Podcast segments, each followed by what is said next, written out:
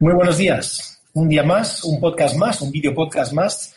Aquí estamos de nuevo con todos vosotros. Gracias por, asistir a, este podcast. Gracias también una vez más a Sergio Martín, que está aquí con nosotros también. ¿Qué tal, Sergio? ¿Qué tal? ¿Hoy dónde estás? sí, la vitrina ya la conozco. Ya creo que estás en casa. Ya conoces este sitio, ¿no? Este rincón de la casa que se ha hecho casi famoso. ya famoso, ya estamos. Oye, veo que te has puesto una pegatina de marketingdirecto.com nueva ahí arriba, ¿no? Encima del... Bueno, la puse un poco grande, más que pegatina es un cartel que, que justo se encuadra ahí pero bueno, ya me han echado la bronca, me han dicho Javier, un poco exagerado lo que has puesto ahí, pero bueno, como somos gente más... Pues yo no lo veo muy grande, yo lo veo, lo veo estupendo. Lo veo pequeño, yo lo habría puesto más grande. ¿Ah, sí? Bueno, pues la pared. Eso ya, entonces me echan aquí la bronca.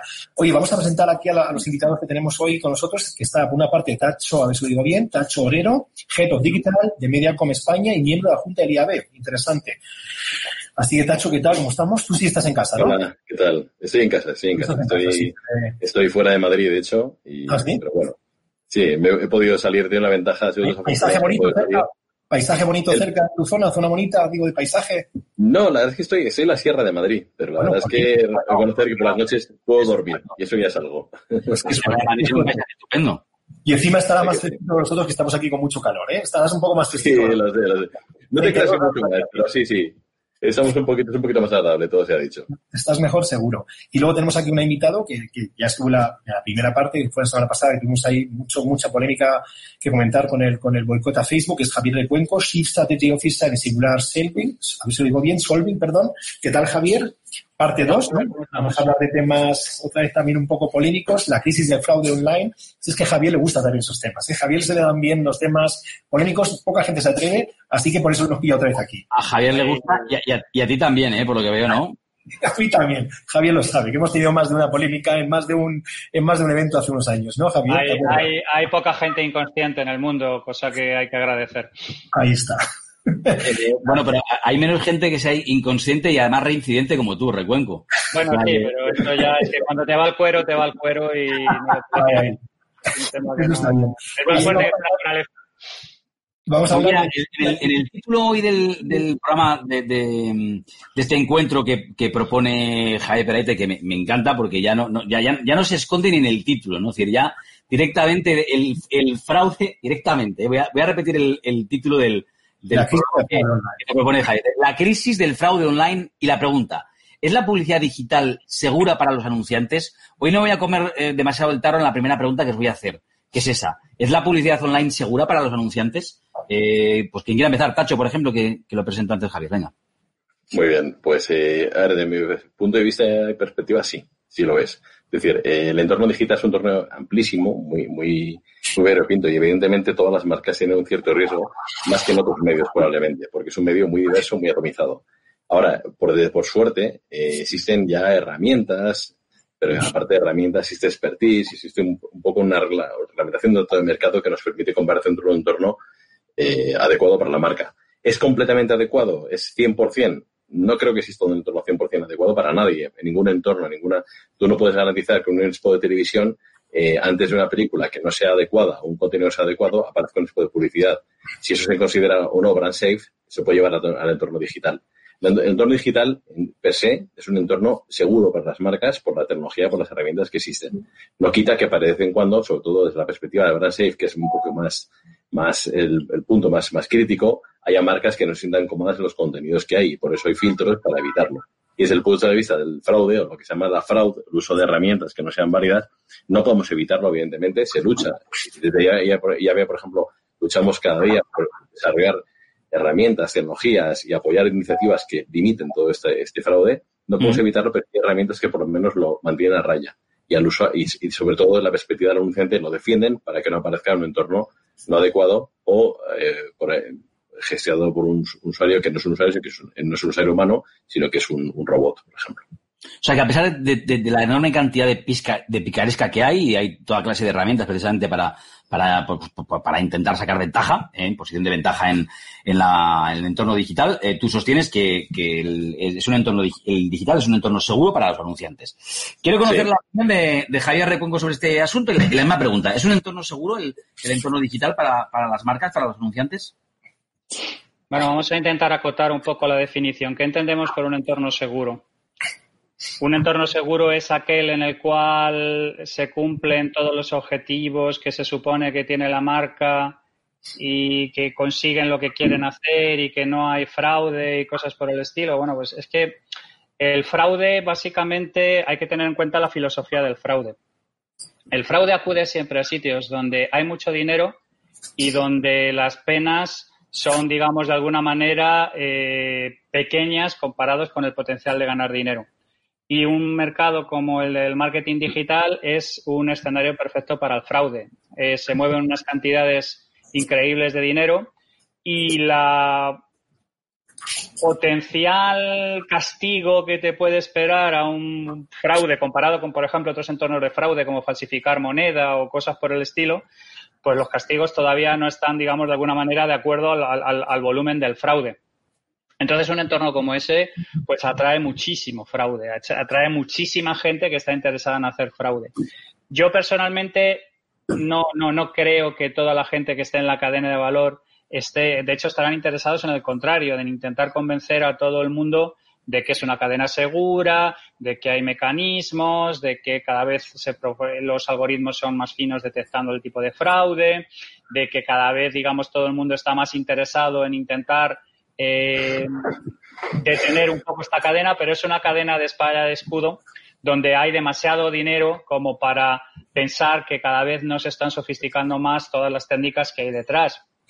Yo he estado echando un vistazo a algunas cifras eh, previos a la, a la, a la, a la entrada de, en, el chat de hoy sobre el asunto y las horquillas que he estado viendo de, de, los volúmenes de fraude que se están generando están entre el 40 y el 60%.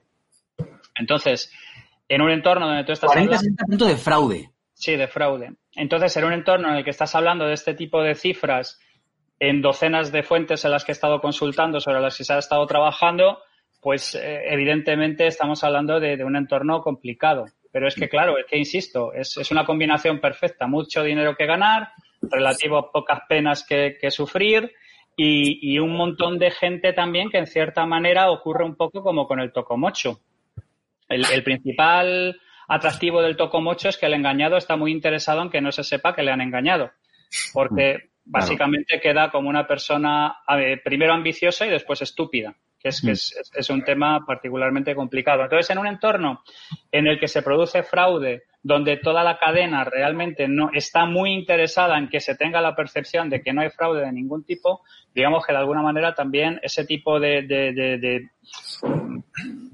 hay como una especie de, conspiración del silencio, conspiración de mirar hacia otro lado con respecto a qué es lo que está ocurriendo ahí o, digamos cuál es el volumen real de fraude que hay ahí o cuál es el volumen real de, las cosas que están, que están mm. ocurriendo. Entonces, yo creo que por la propia naturaleza y, y por cerrar, por la propia naturaleza de lo que está ocurriendo, es un tema demasiado goloso como que para que no haya una multitud de gente trabajando e intentando constantemente circunvalar las, los, los, mecanismos que se están colocando para intentar evitarlo. Mm. Tacho, ¿compartes esas cifras que sí. de 40-60? Yo quería, quería no, a ver, eh, es, es, muy relativo. No sé qué fuente ha mirado segura o en la fuente que ha mirado es una fuente válida que habla una, un ámbito más amplio. Yo hablo de la perspectiva de la publicidad, la perspectiva de lo que es el entorno publicitario, el entorno publicitario controlado sea, nosotros, eh, el dato, vamos a hablar del dato que publica IAB. El dato que publica IAB es un dato eh, que se obtiene a través de diferentes fuentes, pero es del top, digamos, top 500 Comscore de anunciantes, por decirlo de alguna forma, los principales anunciantes de mercado. Luego hay un long tail de anunciantes, evidentemente, que trabajan en diferentes ámbitos, diferentes herramientas que no tenemos información sobre eso. Yo me ciño a las herramientas básicas que hay, las herramientas no básicas, las herramientas generales que hay de, análisis de, de, fraude. Por ejemplo, están los verificadores. Que son las herramientas que hoy en día prácticamente todos los anunciantes utilizan. Esas herramientas miden lo que es el viability, miden brand safe y miden la fraud. Eh, los ratios, las tasas medias que obtenemos en Group M, nosotros, estamos hablando de un 25 o 30% de toda la inversión publicitaria digital que se genera en, a, nivel, a, nivel, a nivel local, a nivel de España. Y la tasa media de fraud que estamos ahora mismo obteniendo está en torno al 0,5%. Es la media que toleramos. Es decir, por debajo, por encima de ese 0,5 ya consideramos que empieza a ser elevado la media, tomando de referencia todos los anuncios que tenemos, es que de todas las impresiones que han lanzado, únicamente un 0,5% ha sido, em, ha sido emitido sobre un usuario que no lo era, ¿vale? El concepto de fraude es muy amplio, ¿vale? De hecho, ahora mismo se hablaba de que el concepto de pues, eh, fraude se puede llamar incluso que un entorno no fuera adecuado. No es fraude. Es decir, fraude es una palabra muy amplia que se puede, se tiene que acotar.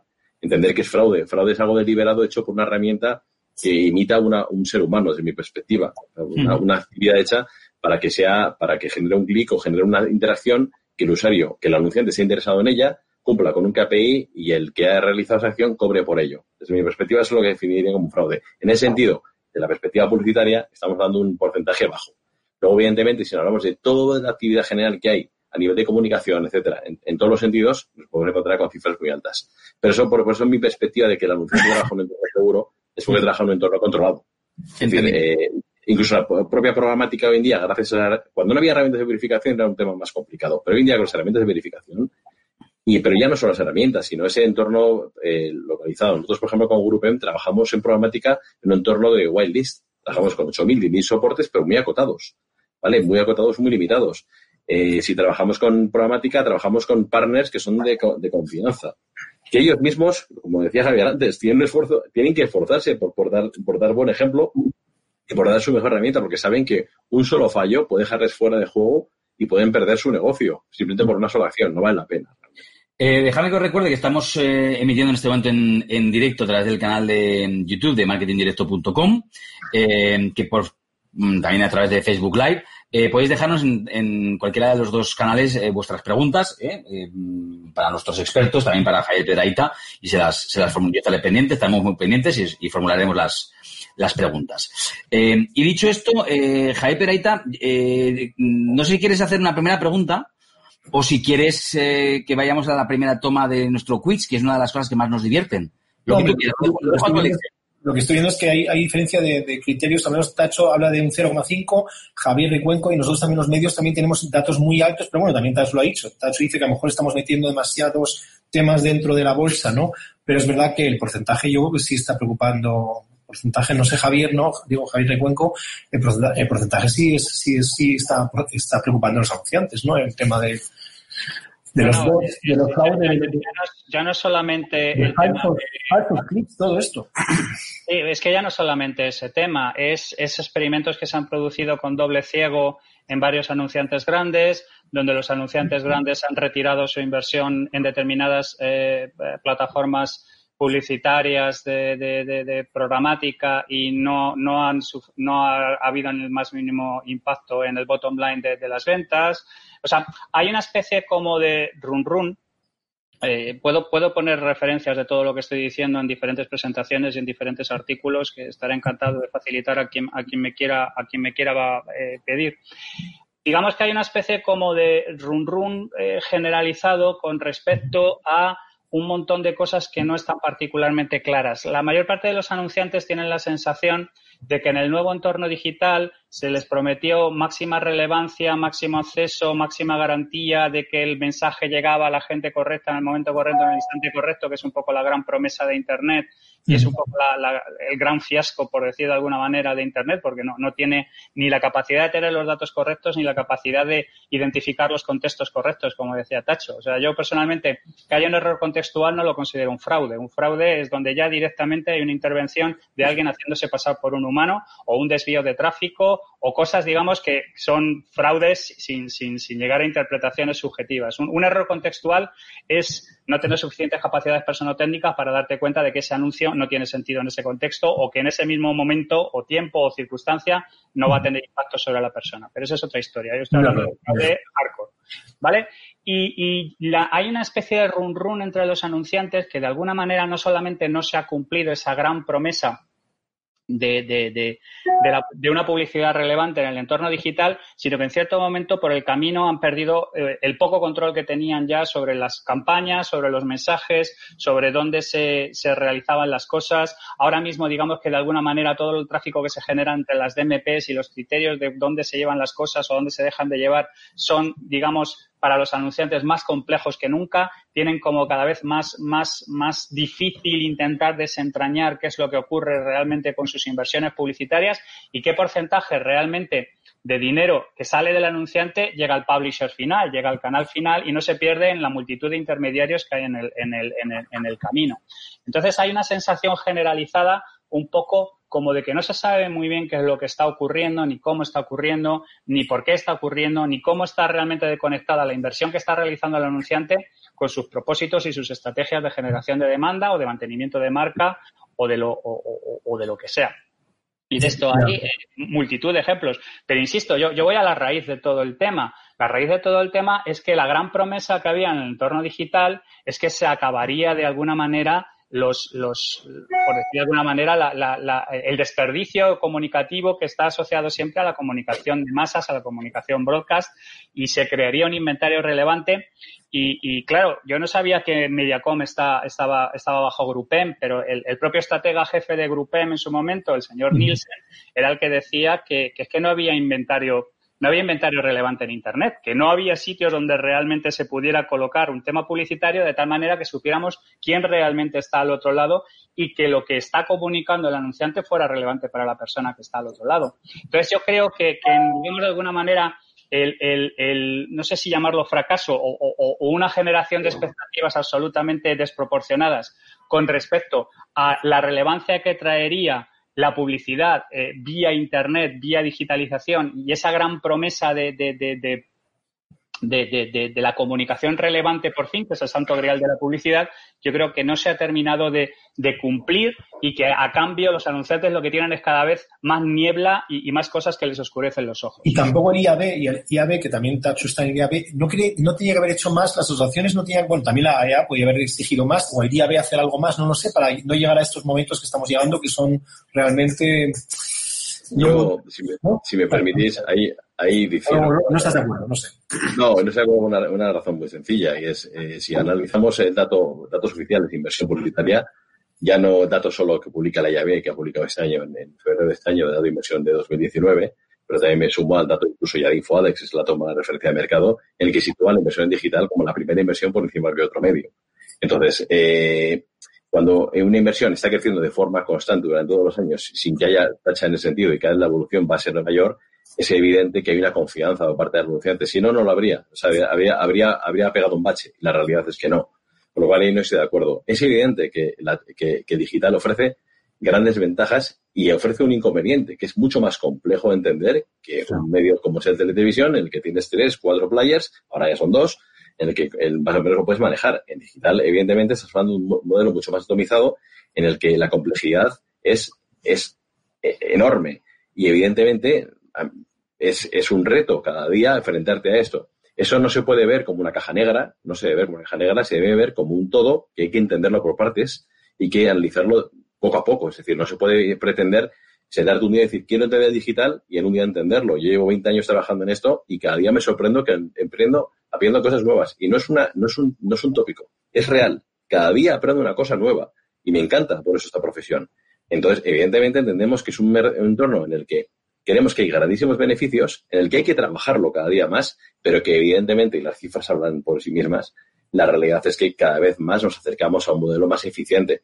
Si comparamos el medio digital con otros medios, la eficiencia es absoluta. Que se ha vendido a mí se me dicen, ¿qué habéis vendido? Yo no lo he vendido como tal. Yo nunca he vendido el modelo digital como modelo eh, perfecto. Ahora, sí que es verdad que tiene grandes ventajas. Ahora, ¿llegaremos algún día al mundo de la optimización absoluta perfecta? Bueno, pues eh, tendremos que trabajar en ello. Pero no podemos plantear que el entorno digital la solución a todos los problemas, a todos los males, pero que sí es de luego lo que es innegable. Y yo creo que las cifras, ya no solo en España, a nivel mundial, hablan que el entorno digital ha supuesto a nivel publicitario un antes y un después. Los anunciantes van en una dirección concreta, lo tienen claro, saben que permite una interacción con el, con el usuario que antes era imposible, conocer mejor que nunca a su, a su, a su, comprador. Y esa, esa comunicación, conversación bidireccional que existe, es una ventaja que ningún otro medio no ha podido dar hasta ahora. ¿Hay mucho trabajo? Desde luego. ¿Hay mucha amenaza? Desde luego. Donde está hecha la ley, está hecha la trampa, pero está hecha la tecnología para, para rebatirlo. Y eso es lo que hace, de alguna manera, conseguir que el anunciante se sienta cada vez más cómodo. Y vuelvo a decirlo, las cifras hablan. Esa es la realidad.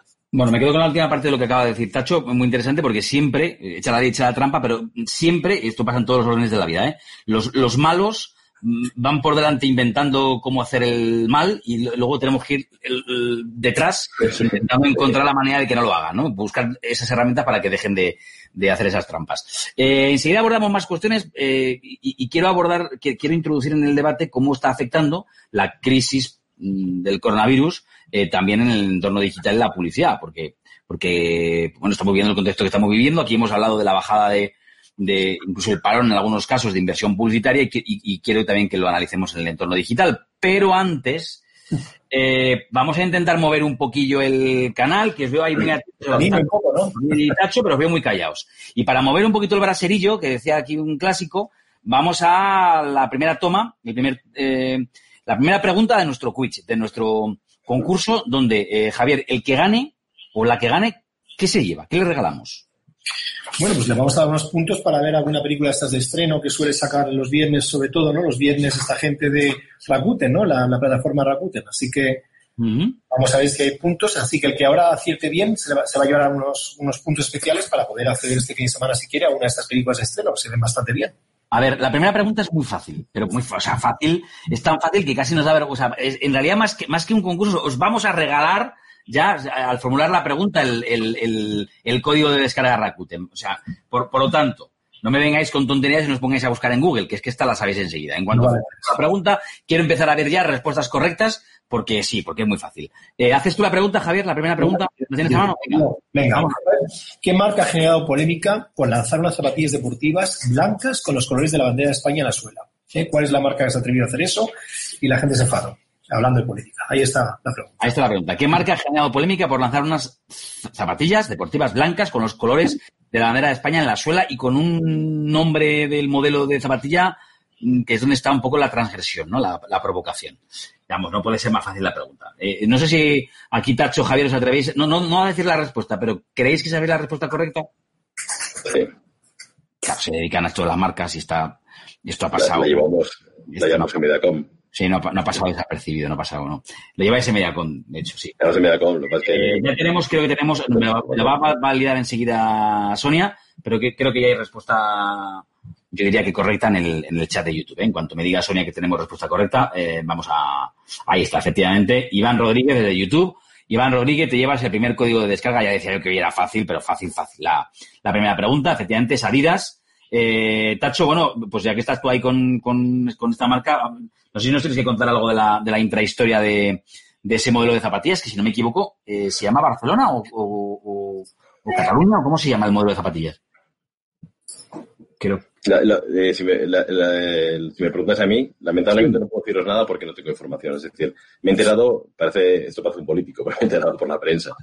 Me enteré porque me mandaron un link y, ni siquiera he tenido ocasión de comentarlo con el equipo. Vamos, Por lo visto hay una serie de zapatillas basadas en sedes olímpicas Claro, Barcelona se llama, efectivamente, es que lo recordaba, ahí lo, estamos leyendo en la noticia. Es que tiene la bandera de España y se llaman Barcelona. Y entonces ahí ha generado esa, esa convulsión, provocación, ¿no? Evidentemente si está relacionado con temas, eh, con, con, las Olimpiadas, tendría todo sentido del mundo. Pero bueno, eh, ahí, ahí no, no, no, quiero emitir un juicio porque no, no tengo información al respecto. Sé que lo vi porque me mandaron un link hace poco y lo abrí y lo vi. Dije, bueno, pues ya tendremos ocasión de comentarlo, pero no, no, no comentar hasta ahora. Pues ahí está, el asunto por el que preguntábamos, asunto que además ha tratado aquí marketingdirecto.com y que, bueno, pues es la primera pregunta de nuestro quiz que se va para Iván Rodríguez, que ha aceptado, así que Iván ya puedes ir eligiendo la peli de estreno que, que vas a poder ver desde, desde hoy. Ahora el equipo te va, se va a poner en contacto contigo. Eh, decía yo que quería abordar cómo está repercutiendo, a ver, mm, para los legos como yo, ¿eh? en prácticamente en la materia que decía antes Tacho, que él no para de aprender en el entorno digital. Yo no paro de aprender, pero desde, desde una base muy inferior, ¿no? Eh, verás, justamente estos días en, mi empresa, en Televisión Española, eh, hablaba, creo, ayer, con un técnico de nuestro entorno digital me, ponía un ejemplo muy claro que creo que viene muy al pelo de lo que estamos hablando en el día de hoy, ¿no? Y quiero que me, ayudéis a entender esto, qué es lo que hacen con esto eh, pues, pues los grandes buscadores como Google, si les importa algo o no, y, qué eh, y cuánto les importa a, las marcas. Veréis, eh, noticia publicada en, en, el portal rtv.es, noticia muy destacada, muy bien valorada por Google, muy bien posicionada en primer lugar. Curiosamente, cuando buscas esa noticia, aparece en primer lugar y aparece en segundo lugar porque hay un buscador automático que se ha dado cuenta de que esa noticia está muy bien posicionada, ha copiado tal cual, no solamente el titular, sino que ha copiado todo el cuerpo de la noticia, incluso el, audiovisual que va dentro, ¿no? El vídeo y la foto, etcétera. Eso sí, muy hábilmente, el, bueno, el, responsable de esta página, de esta pseudo página de noticias, lo que hace es, cuando entras, avisar de que es una noticia procedente de RTV.es, es decir, eh, menciona la fuente y además avisa de que si la fuente quiere retirar la noticia parcial o, totalmente, pues que lo pida escribiendo a una, a una web, ¿no? Bueno, algo que evidentemente, pues, probablemente pues pase desapercibido para, para, el, medio de comunicación que normalmente no perderá el tiempo en, en, pedir que retiren su contenido. Pero voy a la parte que me interesa. RTV, como sabes, no tiene publicidad. Eh, esta, esta segunda portal, que es una copia de esta noticia de RTV.es, sí tiene publicidad. Entonces, ¿ese es un entorno seguro para los publicistas? ¿Es un entorno el que para, los, para las marcas? ¿A las marcas les interesa estar ahí? En ese motor de búsqueda eh, eh, que alguien ha copiado pseudo fraudulentamente eh, Google no tiene nada que decir. ¿Por qué Google no retira esta noticia? ¿Qué, pasa aquí? A ver, es, es, complicado. Lo que haga Google es, decir, el, digamos, el, modelo de negocio de Google es, un tema que, bueno, eh, que queda en Google. Es decir, ellos al final dan un servicio. Y entonces, esas compañías o estos, esas prácticas se, se, benefician precisamente de ese conocimiento del algoritmo de Google para posicionarse correctamente y poder aprovecharse de eso. Eh, la pregunta es si es un entorno seguro. A priori sí.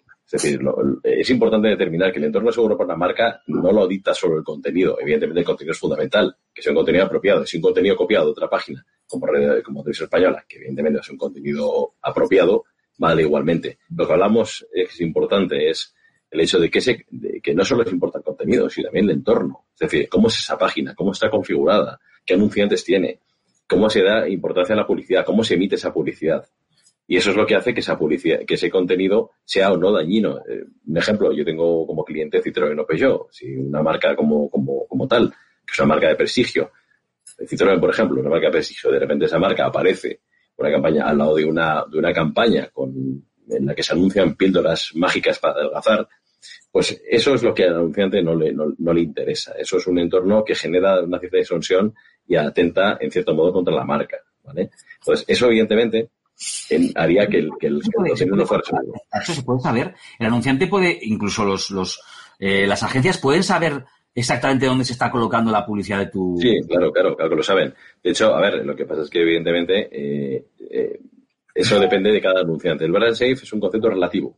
Eso hay que tenerlo en cuenta, ¿vale? Eso es un, un concepto que al final para una marca es un ejemplo muy claro. Para una marca aparecer en un, en un entorno donde se está hablando constantemente de robos, a casas, etcétera, puede ser algo negativo en que no quiere estar en ese contexto. Para un anunciante de seguros de alarmas es un entorno maravilloso. No puede estar en un entorno más adecuado, con lo cual el brand safe es un concepto muy relativo. Es un ejemplo tonto, pero, pero nos puede valer. Mm. ¿Vale? Eh, para, eh, entonces, evidentemente, es un entorno en el que hay seguridad. ¿Cómo se controla eso? Pues lo que hemos dicho antes. Estos, a estos sites se lleva no se puede hacer una compra directa, no tiene sentido, porque son eh, eh cambian de URL de forma constante, etcétera. Entonces, aparte de usar tecnología que evita, que evita eh, entornos no adecuados para la marca, ¿vale? Que hace una lectura del contenido, como esos seis contenidos adecuados, lo que se suele optar a nivel programático, es suele comprar esos, estos sites, es lo que hemos dicho antes, trabajar con entornos cerrados. Es decir, eh, y la mayoría de las agencias trabajan, eh, las agencias de otros competidores, pero trabajan con un entorno cerrado de soportes. Un entorno de 8.000, 10.000 sites aproximadamente. Pero es un entorno de 10.000 sites que yo, por ejemplo, me los he leído. O sea, los he revisado uno a uno. Es decir, he tenido la ocasión, hacía mucho tiempo, evidentemente se habrá actualizado, pero lo he hecho en una ocasión que tenía tiempo. ¿Por qué 10.000 sites? Porque evidentemente la programática se basa en data. Entonces, lo que no podemos es trabajar en un entorno de data con una, segmentación afín, una segmentación determinada y trabajar en un entorno muy pequeño. Ese volumen de sites, 8 o 10.000, eh, 6.000, depende del contexto, del formato, del objetivo de la campaña, nos permite esa seguridad. Entonces, por muchos sets que metan y emiten el contenido, si no estoy comprando en open, abierto, sin ningún tipo de segmentación, no tengo ese riesgo. Nosotros estamos exentos de ese riesgo precisamente por eso.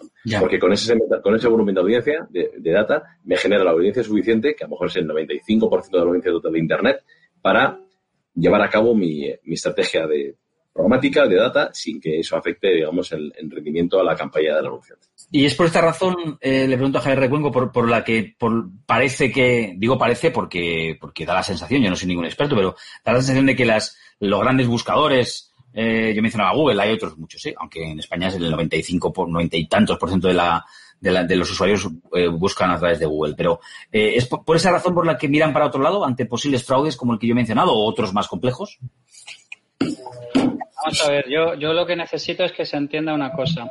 Si esa persona se toma la molestia de capturar contenido de televisión española y hacer SEO eh, para que esté en segundo lugar en, en, la orientación de Google, es porque hay gente que le contrata el tráfico que hay ahí sin mirar más cosas hay muchísimas redes donde tú puedes comprar tráfico para tus propias páginas web, donde tú puedes conseguir un montón de cosas. O sea, eh, yo, la, idea que está planteando Tacho eh, me parece correcta. Si tú tienes un entorno de 8.000 sites que sabes que no son fraudulentos, que sabes que están donde están, que sabes que controlas en qué contextos están y que de alguna manera puedes incluso medio segmentar un poco entre un sitio y otro, a mí eso es un entorno que a priori me parece correcto. Pero lo que quiero que entendamos es que ese señor que se ha tomado la molestia de ir, robar el contenido de televisión española, eh, cumplir con la ley, porque la ley está siempre por detrás de la realidad, ¿vale? Eh, esa persona va a hacer dinero a cuenta de esa noticia durante un periodo de tres días. Al cabo de esos tres días esa página ha desaparecido, todo ha desaparecido, no hay nadie a quien reclamar ni nadie a quien buscar esa persona ahora mismo está generando tráfico y le está pagando una serie de personas por el tráfico que lleva. ¿Vale? O sea, no, no lo está haciendo, digamos, de una manera. Eh, eh, eh, si, si alguien vende drogas es porque hay demanda.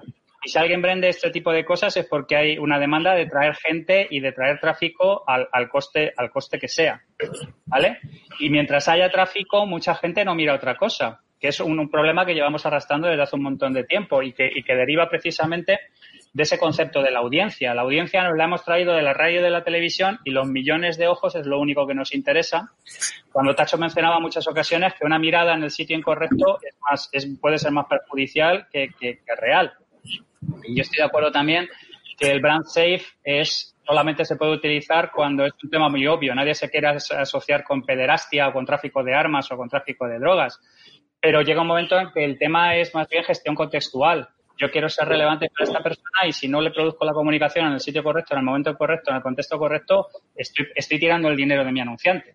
¿Vale? Y ahí entramos en un terreno que ya no es fraude, pero ya es un tema, digamos, de alguna manera de, de que no estás haciendo delivery de lo que estás prometiendo. Entonces, estas prácticas suceden porque hay gente que gana dinero con ellas. Y evidentemente, Google no tiene posiblemente el mismo interés que pueda tener Groupem en convencer a sus anunciantes de que lo que están haciendo es entrar en un entorno seguro, porque el negocio de Google, el negocio de Facebook son multitud de pequeñas compañías mucho más fragmentarias que no tienen a lo mejor tanto problema con gestionar su brand y que realmente lo que quieren es saber si cuántos más eyeballs, cuántos más ojos pueden traer al, al sitio en cuestión. Y mientras eso esté incentivado porque eso se pague, porque esa es una práctica, pues lo seguirán, lo seguirán realizando. Y ahí no hay respeto por el creador del contenido, nada por el estilo. Es única y exclusivamente ¿qué es lo que me pagan. Me pagan los ojos, me pagan el clic, pues yo voy a hacer lo necesario para que haya ojos y clics y me paguen mi dinero. ¿Vale? Pero no estoy interesado en el anunciante en mente ni nada por el estilo. Lo que el anunciante, evidentemente, decide pagar por ojos y por clics, pues recibirá ojos y clics aunque él personalmente lo que quiera es generar demanda por su producto o posicionarlo de manera correcta, pero por lo normalmente por lo que recibe.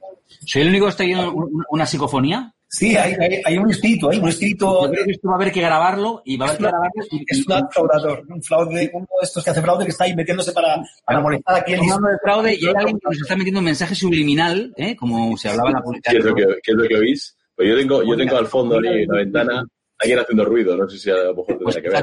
una especie de grito de celo de una morsa. Sí, sí. Muy bien definido. Pero yo, yo casi lo, he imaginado como una psicofonía. Digo, esto lo, lo, aislamos el sonido, quitamos la pista, y le ponemos aparte, le damos la vuelta y es un mensaje diabólico seguro. Eh, sí, sí, seguro. Después del Javier, seguro que sí. Eh, bueno, eh, eh, a ver, eh, bueno, yo no, Javier, yo no sé si, si, tú querías incidir en este, en este apartado de, de, de, de los grandes buscadores, de por qué miran para otro lado, o, o, o, vamos a lo siguiente, ¿no? Es decir, que es cómo pueden protegerse las marcas, ¿no? Asunto que también queríamos abordar. Bueno, antes había, había hablado Tacho. Ahora lo han llevado ya. ha llevado Ha sido el espíritu, está claro que está por ahí. Ha sido, ha sido ha venido ahí, ha sido ahí, ¡bum! Se lo ha llevado. He ido a cerrar la ventana, no es directo, porque es que estaba, digo, la ventana está abierta y yo creo que el espíritu está ahí fuera. Está ahí fuera. vale.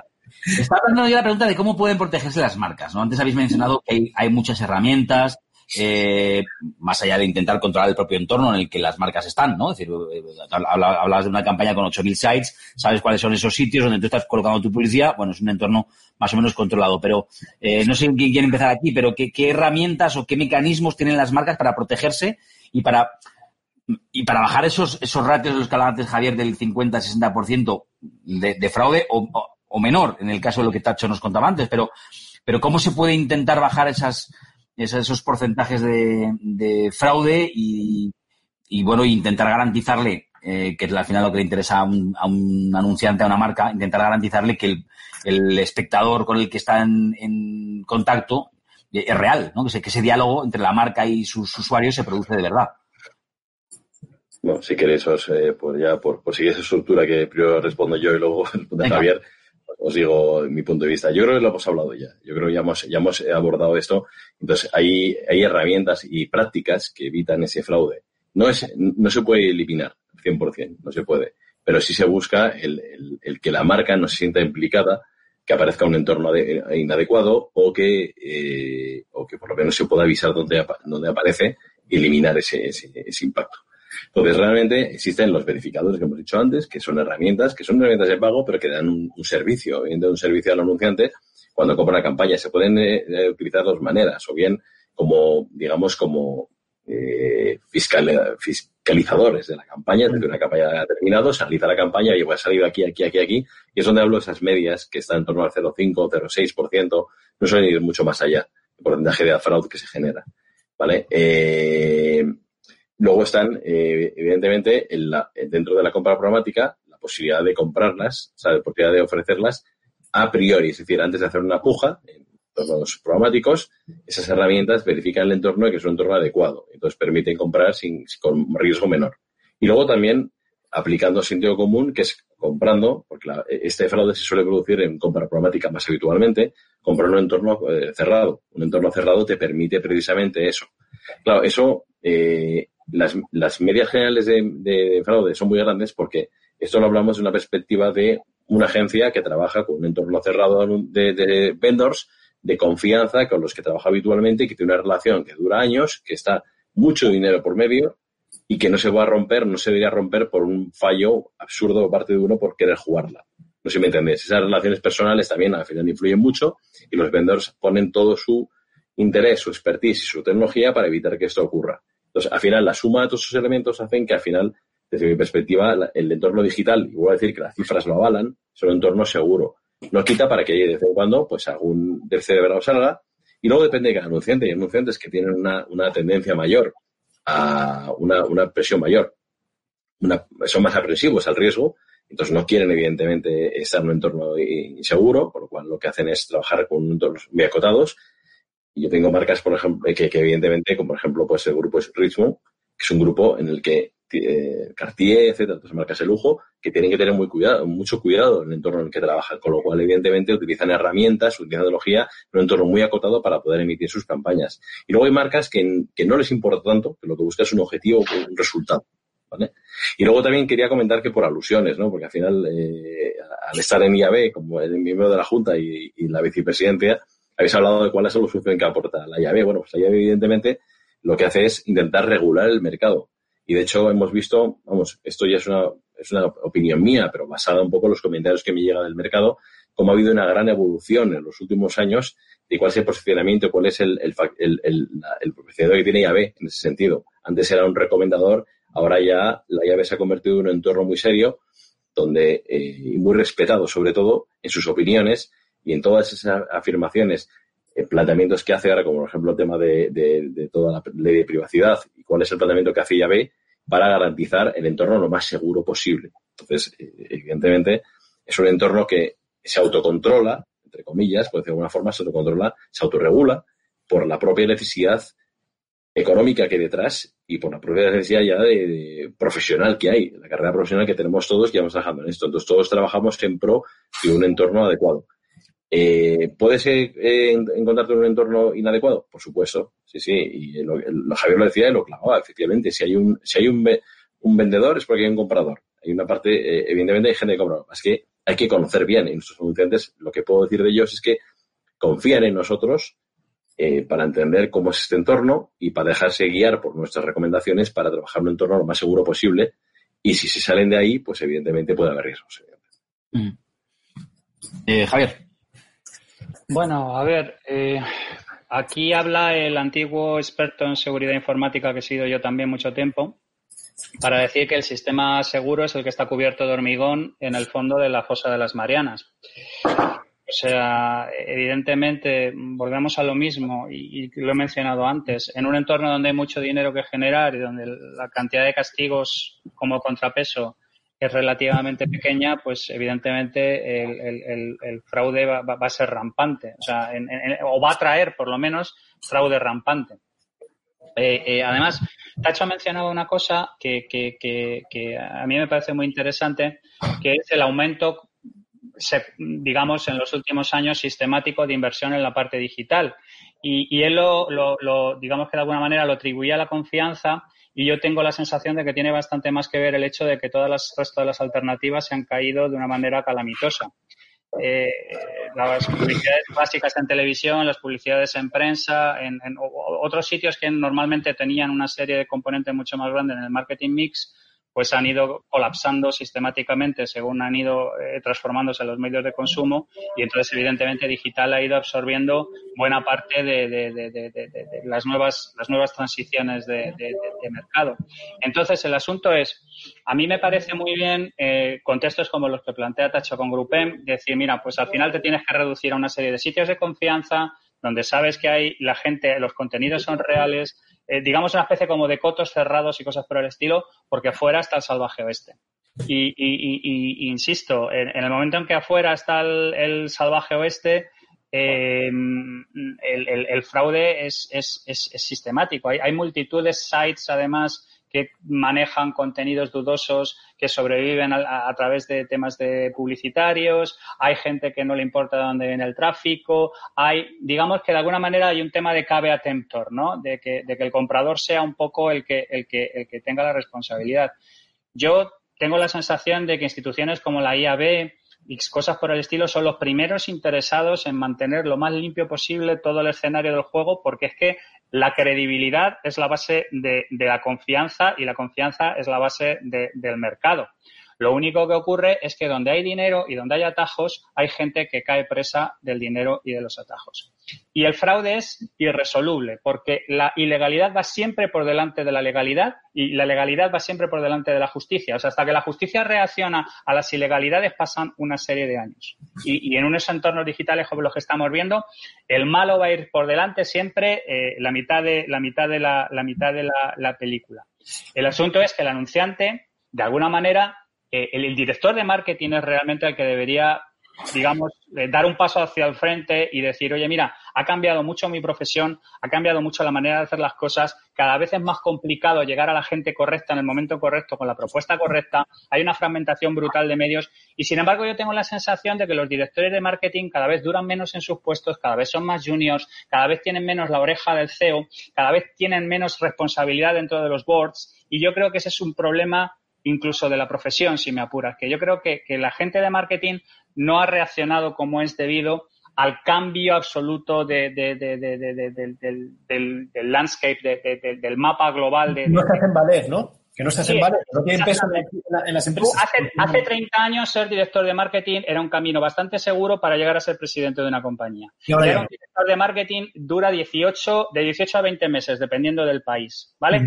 Están completamente desconectados del día a día. Ahora son los directores financieros los que han tomado la oreja del CEO y son realmente los que deciden arriba y abajo. Y es trágico, porque el marketing realmente está puesto para momentos como lo que estabais hablando del COVID, cuando vienen crisis de demanda es cuando el marketing tiene que sacar lo mejor de sí mismo y convertirse en algo más allá. pero muchos hacen así, cortan.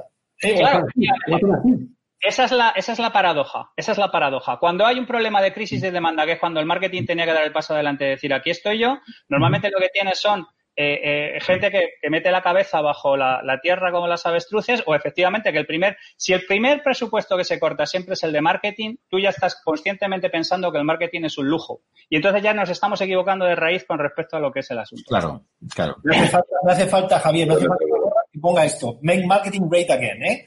Sí, efectivamente. marketing great again búscame una, búscame una talla XXL porque los que tienen manzo generoso siempre tenemos problemas con este tema. Pero efectivamente yo me compro ese, me compro ese lema ya Vale, pues venga. Bueno, pues Javier se compromete a hacerlo, ¿eh? Ya está. O sea, ese, ese lema. Ya me la quedo aquí puesta, venga. Venga. Eh, me está recordando a un presidente de, de, de un país. Con, con... Sería buen lema para UFOA, ¿eh? Por cierto. Sí. Bueno, oye, eh, venga, vamos a hacer segunda toma, vamos a, a, divertirnos un poco con la segunda toma del, del quiz. Eh, mensaje para nuestros espectadores ahí en Facebook, en YouTube, estad atentos, eh, porque vamos a lanzar una segunda pregunta y el que sepa la respuesta correcta se lleva otro código para ver una peli eh, este fin de semana, bueno, cuando quiera, en, en, en, Rakuten, Rakuten. en Rakuten, ¿vale? ¿Tienes por ahí, nos puedes enseñar algún, alguna peli que, te haya, que tú, tú, tengas ahí en... Bueno, yo tengo algunas, algunas. Alguna digas, estoy, estoy echando tener un ratito para echar un, para ver esta peli de estreno, además de estreno, ¿eh? Cuidado. Yo creo que está, encima del tema negro, el tema ahora de con el Black Lives Matter, el tema de Harriet creo que tiene que ver con este mundo, lo que está pasando ahora mismo. Esta puede ser interesante, ¿eh? Esta de Harriet, no esta chica que tiene que, que es una esclava que se escapa y que, y que demuestra un poquito el tema racial, es, es un tema muy de actualidad en Estados Unidos. Así que yo recomiendo, por ejemplo, ver esta este fin de semana con los puntos, ¿no? Por ejemplo, bueno, ocurre, ¿no? Eh, pues eh, a ver si aciertas tú, Javier, también te llevas un código y puedes, eh, puedes vértela. Voy a lanzar la pregunta, ojo, prohibido buscar en, ni en ningún otro buscador. Esta es un pelín más complicada que la anterior, pero no creo que sea dificultad para vosotros que sois expertos en, en, en estas cosas. Veréis, preguntamos, ¿qué app, qué aplicación, clon de TikTok, cerrará hoy Facebook? ¿Qué aplicación, clon de TikTok, cerrará hoy Facebook? Hoy viernes, este viernes, ¿no? Noticia en nuestra actualidad, ¿no? Absoluta actualidad. ¿A ti te, ¿Te suena la, la, la, aplicación por la que preguntamos, Javier? No la conozco. ¿A ti? A Recuenco veo, veo que tampoco. A, a, Tacho veo que tampoco. Es que... Me suena, pero me oí algo, pero no, no, sé muy bien qué es. Eh, ojo que aquí hay, aquí hay un tema intergeneracional, que hoy, hoy es un, el único día que yo creo que no ha salido el tema intergeneracional. ¿Tenéis TikTok? Yo sí lo tengo, pero por obligación. No soy target en absoluto. Hay que estar... Yo no era target hasta el confinamiento. es que ahora paso No, no, yo, yo, soy de leerme podcast eh, sesudos de hora y media. No, no, a mí estas cosas de los vídeos cortos haciendo el. Es, es, es estoy no, muy. Yo no, sé, yo, no, lo recomiendo porque es hipnótico y no sé qué tiene, pero te pones a ver uno y te ves 15. Es como comer, como comer pipas, ¿no? Empiezas y ya no sabes. Igual, ¿no? No, que no tengo cuenta en TikTok, sobre todo porque hay informaciones por ahí que, me, que, que alertan ¿no? de, la, de, la, de las fallas de seguridad. Eh, y, de, y, de, y, de, qué es lo que eh, hacen con tus datos. En fin, bueno, no, no, no, me, no me fío mucho, pero en todo caso, cuando, cuando tengo a alguien cerca con, con TikTok, es verdad que me ha pasado ya unas cuantas veces que te pones a ver cómo comer pipas, uno detrás de otro, y al final dices, me, me he pasado dos horas viendo TikTok y no sé qué estoy haciendo, ¿no? Y no, no sé qué estoy haciendo. Bueno, eh, tenemos respuesta correcta. Eh, Luis Manuel Blanco Garriga desde Facebook, que dice Lasso. Lasso es la aplicación que hoy va a cerrar Facebook que es una, un clon de TikTok.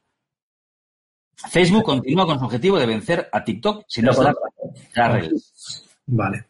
Bueno, esa es la, la, pregunta, claro, es que es muy difícil conocer el clon de TikTok si no, si no usamos TikTok, ¿no? Y aquí hay un tema, como, como digo, intergeneracional, aunque veo que Tacho ya lo ha superado y, y Javier Recuenco un poquito, pero menos. Un poquito, pero menos. ¿Qué app clon de TikTok cerrará hoy Facebook? Pues es. Esa es la pregunta por la que eh, por la que preguntábamos, va la redundancia, la respuesta correcta, Luis Manuel Blanco Garriga desde nuestra, nuestra emisión de Facebook Live. Ahí veis a, a Luis Manuel. Gracias, Luis. Te mandamos un, un, código de descarga para que te veas la peli que tú quieras. Eh, ha, salido, la siguiente pregunta que os quiero formular ha salido. Eh, pero de refilón, quiero que nos detengamos un poquito en el tema de la creatividad. Aquí somos, somos muy pro creatividad y, quiero preguntaros si creéis que hay espacio para la creatividad en la publicidad online. Eh, yo, creo que hay espacio para la creatividad en todos los órdenes de la vida, ¿no? Pero, pero bueno, aterrizar un poco esta, esta respuesta. Empiezo por Javier Recuenco. Venga, eh, ¿hay, ¿hay, también espacio para la creatividad? Ojo, eh, la pregunta la formulo un poco relacionada con este ámbito de la, de la dictadura, entendedme, de lo cuantitativo frente a lo cualitativo, ¿no? Que es donde se sitúa el, el análisis de datos en, en, el entorno digital, ¿no? ¿También hay, Javier, hay, hay espacio para la creatividad? Yo, yo, es que llevo luchando muchísimo tiempo contra la. Y, y, me han invitado a debates de ese estilo y cosas por el estilo, sobre esa dualidad entre lo, lo cuantitativo y lo cualitativo. el, el admin versus el mathman y cosas por el estilo. Y es una diatriba absolutamente falsa. O sea, tú si no eres capaz de contar una historia que enganche, conecte con ese lado humano que tenemos todos de contar historias, da exactamente igual eh, la parte de data que trabajes y, viceversa. Digamos que son cosas que son absolutamente complementarias y que siempre me ha parecido que es, que es una, una, falsa diatriba y es un, es, un, es, un, es, un falso, es un falso debate. Y que además el problema es que crea como campamentos, ¿no? crea el de los mathmen y los, los data scientists y este tipo de cosas, la gente que apela a la creatividad clásica y todo este tipo de cosas. Y yo las campañas que he visto realmente exitosas eh, últimamente y que tienen realmente sentido y que devuelven un poco el marketing, el buen nombre que debería tener, que hablábamos antes, son cosas que, que, que combinan las dos cosas, el, deseo humano intrínseco de escuchar una historia interesante que le toque alguna fibra con eh, la personotecnia, conocer datos, la relevancia, la gestión de contextos y todo lo que se ha traído, digamos, eh, moderno. Así que yo en ese caso considero que, es una falsa diativa que no... Es, es, está, es artificial en cierto sentido. Hmm. Tacho, ¿cómo lo ves tú la creatividad en el entorno online y, y si... Es mejorable, ¿no? ¿O no? Iba a decir, y, y, si como dice Javier eh, Recuenco, estamos ahí estableciendo una dicotomía falsa que no existe, ¿no? Y que en realidad es un continuum que, tiene que estar transversal en todo, ¿no? A ver, eh, has preguntado si, tiene espacio. Yo, yo creo que la pregunta correcta, desde mi punto de vista, sería si tiene recorrido. Porque espacio, claro que lo tiene, evidentemente. De hecho, recorrido tiene muchísimo recorrido. Yo creo que es el medio, el medio digital es el medio que más recorrido, en mi punto de vista, tiene para la creatividad.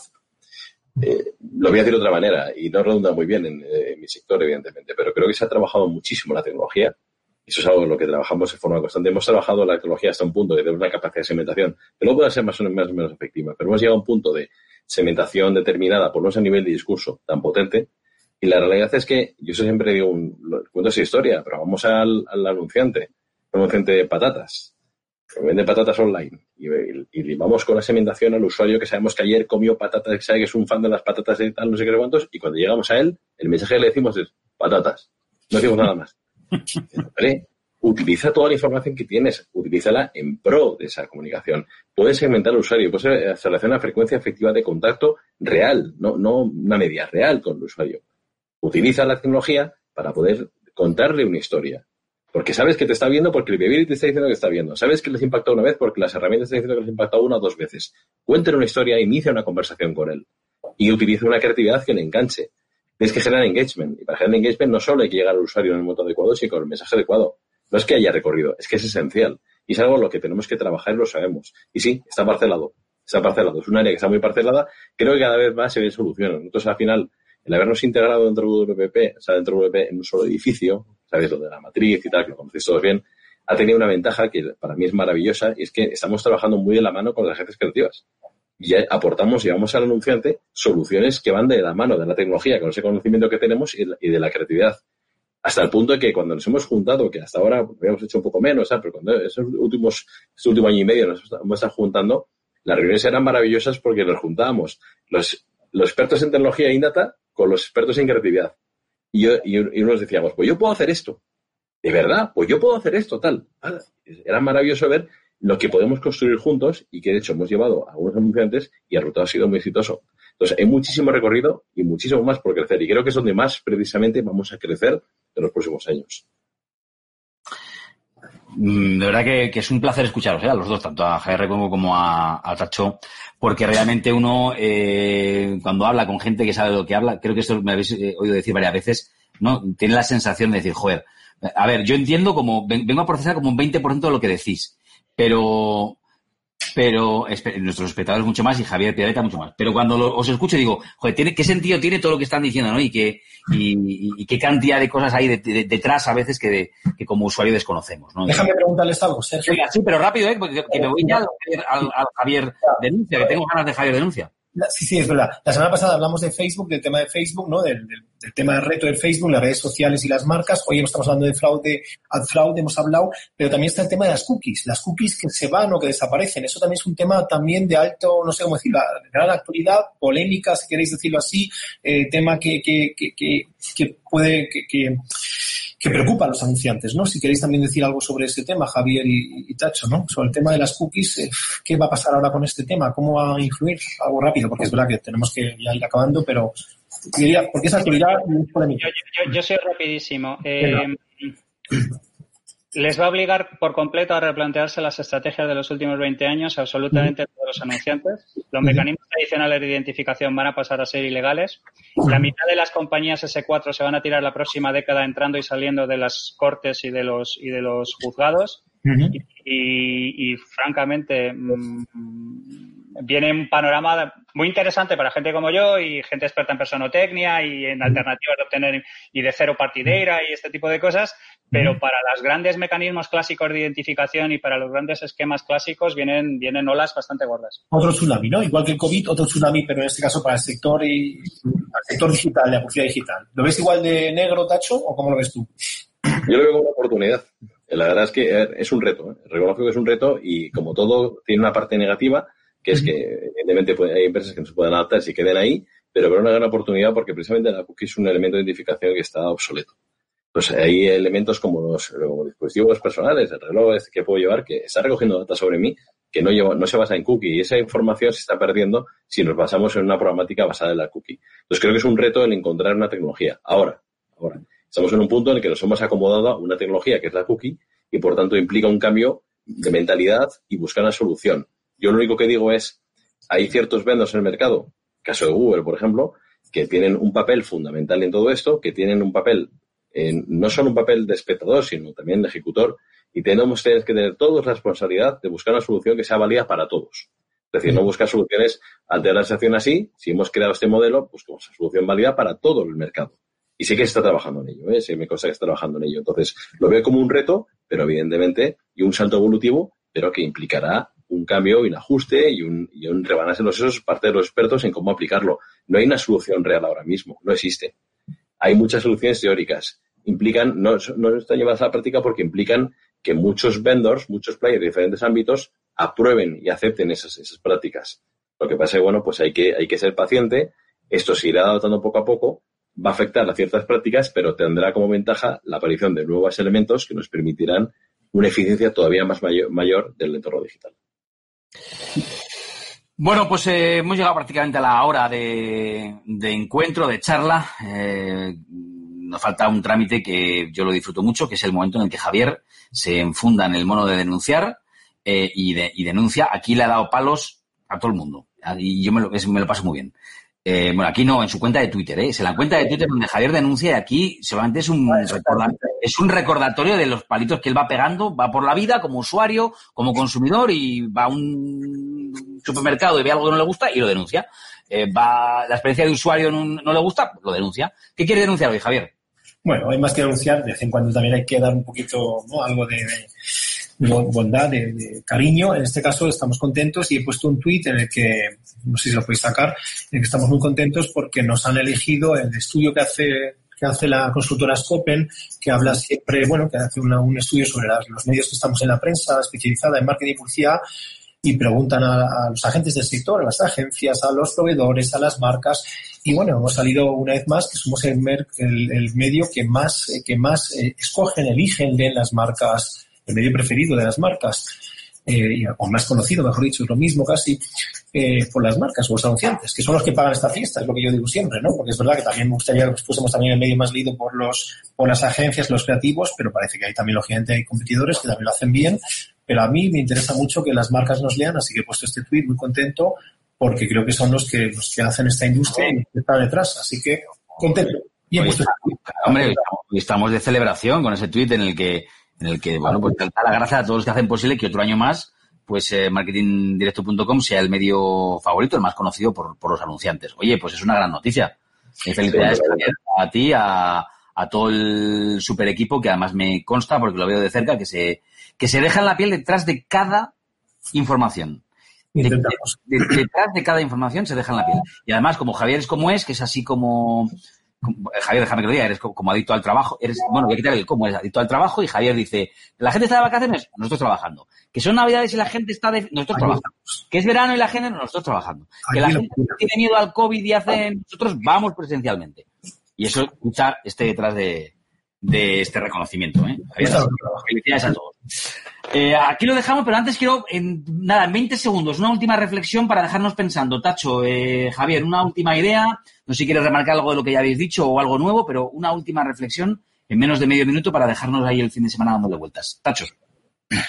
simplemente hemos hablado del entorno si seguro o no. Yo, desde mi punto de vista, el, entorno es seguro si se utiliza los players adecuados para guiarte en ese entorno. Entonces, total, total seguridad, total transparencia en el entorno digital y estaremos encantados de, orientar a cualquier anunciante que considere que eh, entrar en este medio. Gracias, Tacho. Eh, Javier Recuenco. Bueno, pues básicamente mi reflexión es que vivimos tiempos muy interesantes y que con el traspaso de la mayor parte de la cantidad de la inversión de medios tradicionales hacia medios digitales, van a aparecer un montón de mecanismos de captura de información, de planteamiento de mensajes relevantes, de generación de entornos personotécnicos que van a ser muy diferentes y en este interín entre que transformamos y movemos dinero de un sitio a otro, pues evidentemente donde hay dinero y posibilidades va a aparecer el fraude y que bueno, pues que hay que vivir con él como con vivimos con un montón de cosas más que no nos terminan de gustar. Pero que intentamos arreglarlo de nuestra parte. Javier Peraita, eh, una última idea, reflexión que quieres dejar ahí.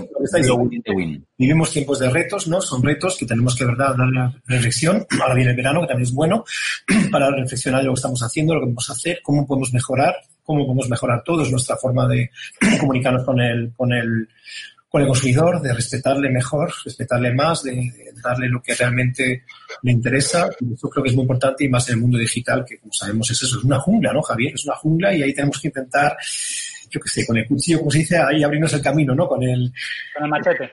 Con el machete, gracias, con el machete porque, porque es importante. Si no nos perdemos en esta jungla, ¿no? Encima, pero bueno, son tiempos interesantes y aburrirnos nos aburrimos aquí, los que tenemos pasión por el marketing, que ya hemos dicho antes, que somos los que estamos aquí, muchos más, pues vamos a seguir luchando, ¿no? Y este tipo de eventos y vosotros que habéis dado vuestro tiempo y esta audiencia que tenemos desde México y desde Venezuela, también quiero dar un saludo, pues agradece que haya gente también un viernes aquí a las 2 de la tarde queriendo escucharnos y queriendo aprender y escuchar los insights de grandes profesionales, porque las que Tacho y Javier, como dices tú muy bien, Sergio, son gente de las que se aprende, ¿eh?